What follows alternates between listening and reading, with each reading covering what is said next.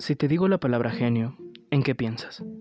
Quizá te venga a la mente algún científico famoso como Einstein, o algún músico prodigioso como Mozart, tal vez algún filósofo como Platón. Cierto es que sea como sea el genio de tu imaginación, lo más seguro es que es sencillamente sorprendente. Pero, ¿cómo sería vivir rodeado de genios? Pues de eso trata el anime del cual te hablaré hoy. ¿Intrigado? Entonces, siéntate, ponte cómodo y hablemos de Kubikiri Cycle.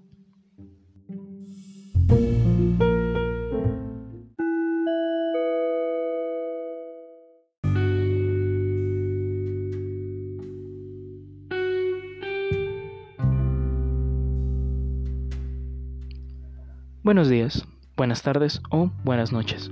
Espero que tu día vaya bien si no es así, espero que se mejore, y si el día ya terminó, recuerda, siempre habrá un mañana. Kubikiri Cycle Aoiro Savant Tosaregotsukai es el nombre completo de la obra de la cual hablaremos hoy. Esta se traduce como El ciclo de la decapitación, La savia azul y El poseedor sin sentido. El anime fue producido por Aniplex y se basa en las novelas ligeras tituladas Saregoto, que se traducen como sin sentido. Estas fueron escritas por Nishio Isin y les dio vida a través de los dibujos el animador Take. El anime tipo OVA de 8 capítulos tuvo su primera emisión el 26 de octubre del 2016. Para hablar de este anime lo dividiremos en personajes, argumentos, puntos buenos, puntos malos, conclusión y mi opinión en extenso con spoilers. Sin más preámbulo, hablemos pues de Kubikiri Cycle.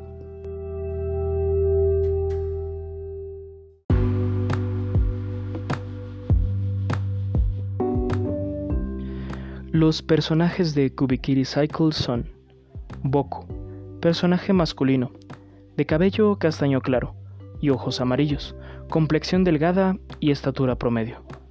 Kunagisa Tomo, personaje femenino de cabello azul celeste y sumamente largo, estatura pequeña y complexión delgada, es una genio de la ingeniería. Estos son los personajes más importantes de la serie, sin embargo, los personajes secundarios le dan mucho más sabor a la historia. Sin embargo, no considero relevante profundizar en sus aspectos físicos o mentales para el fin de este podcast.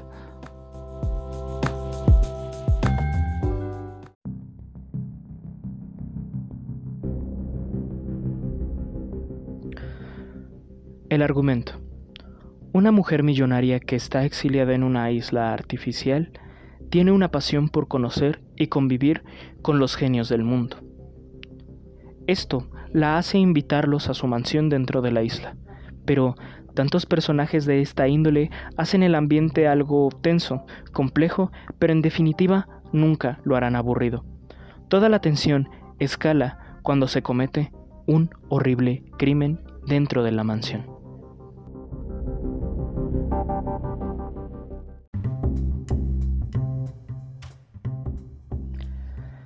Los puntos buenos de este anime son que saben cómo manejar a los personajes, tienen un buen desarrollo y te marcan los límites. Y te hacen querer saber algunas cosas en específico, las cuales se resuelven durante la obra, pero tampoco te dan tantas ganas de profundizar para que así no se pierda el sentido de esta obra, no te fuerzan a querer conocer más sobre su mundo. Esta obra es un poco más anime que las otras que hemos visto. Sin embargo, no es mala, sabe manejar bien su estética de dibujo y el diseño físico de sus personajes y del entorno, lo cual lo vuelve artístico rozando levemente la pretensión. Sin embargo, ciertamente sus planos y sus secuencias lo hacen entendible y bastante disfrutable desde mi punto de vista.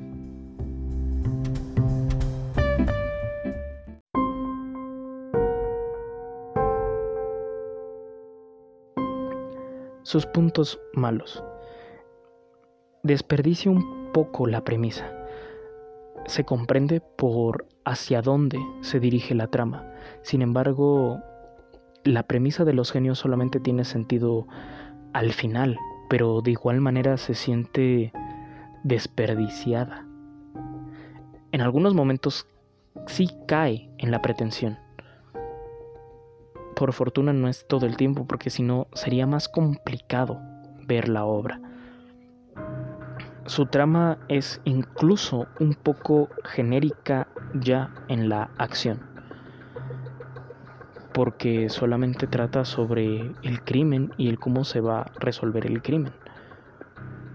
Es directa, pero insisto, esto hace que se sienta una decepción pequeña con respecto a los elementos que construyen la obra. Esto no la hace mala, pero sí hace que pudiera llegar a más. Es como un freno que la propia idiosincrasia de la obra se pone.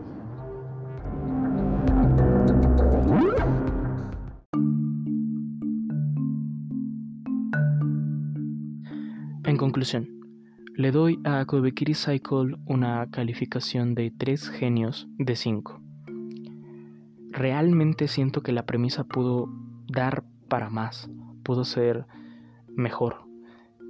Sin embargo, disfruté el haberla visto y creo que la volvería a ver.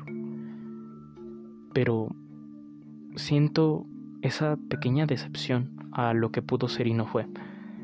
Quiero leer las novelas ligeras o mangas en el que se basa esta serie porque Quizás ahí tiene un desarrollo mejor, no lo sé, y hasta que las lea no lo sabré. Recomiendo este anime a aquellos que ya están más acostumbrados a la estética particular de la animación japonesa. Es decir, a un poco más personas experimentadas en este tipo de obras. Para aquellos que recién están empezando, pues creo que la alejaría un poco de esa lista en espera. A partir de aquí voy a hacer mi opinión más extensa y con algunos spoilers, así que tú decides si ir a ver Kubikiri Cycle y después regresar a mi opinión en extenso o quedarte hasta aquí. Espero que le puedas dar una oportunidad a esta obra.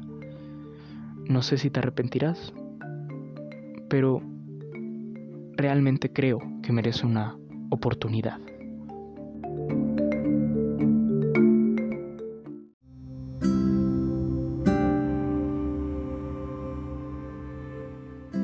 Viene mi opinión personal en extenso. Em, me gustó Kubikiri Cycle, pero admito que tengo un poco de decepción. El elemento del genio que pudo haber dado para más es sacrificado por el bien de la trama. De una trama genérica. Ese asesinato a puerta cerrada muy común en las novelas de misterio o incluso en otros animes del género. Sí es un elemento que es bastante bien explotado en algunas obras, pero en otras, como esta, siento que hacen que se pierda el sentido de la obra. Así que, um, por ese aspecto, pues, me siento levemente decepcionado. Eh, los personajes son levemente genéricos para aquellos que ya lleven un tiempo en el anime. Eh, el tipo que parece inútil pero tiene sus genialidades y es totalmente serio e inexpresivo, a pesar de ser un niño. Eh, la supergenio, que es muy descuidada, que es muy centrada, también se ha visto en, en otros animes. O sea que son elementos comunes, así que no te hacen empatizar muchísimo más allá de algunas escenas como cuando Tomo tiene que subir las escaleras para salvar a Boku, pero se supone que ella tiene una limitación psicológica para subir escaleras, entonces sientes una ternura, pero es una ternura muy momentánea, porque no te dan tiempo de sentirlo. Y el narrador, que es Boku, tampoco lo hace llamativo. Así que siento que ahí hay un, un desperdicio también. Desperdicia muchos elementos que pudieron haber dado para más y exacerba muchos otros. Pero lo peor es que se da cuenta y trata de arreglarlo de una forma un tanto absurda a mi parecer.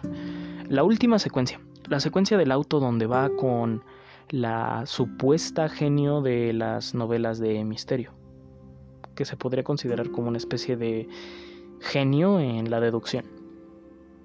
La secuencia a nivel estético se me hace un desperdicio de animación, no tiene ni pies ni cabeza realmente. Sin embargo, los diálogos los diálogos la salvan. Esa premisa de que un genio lo es porque se enfoca, porque se centra en un solo objetivo y le dedica todo su tiempo me parece bastante buena. Es una muy buena premisa.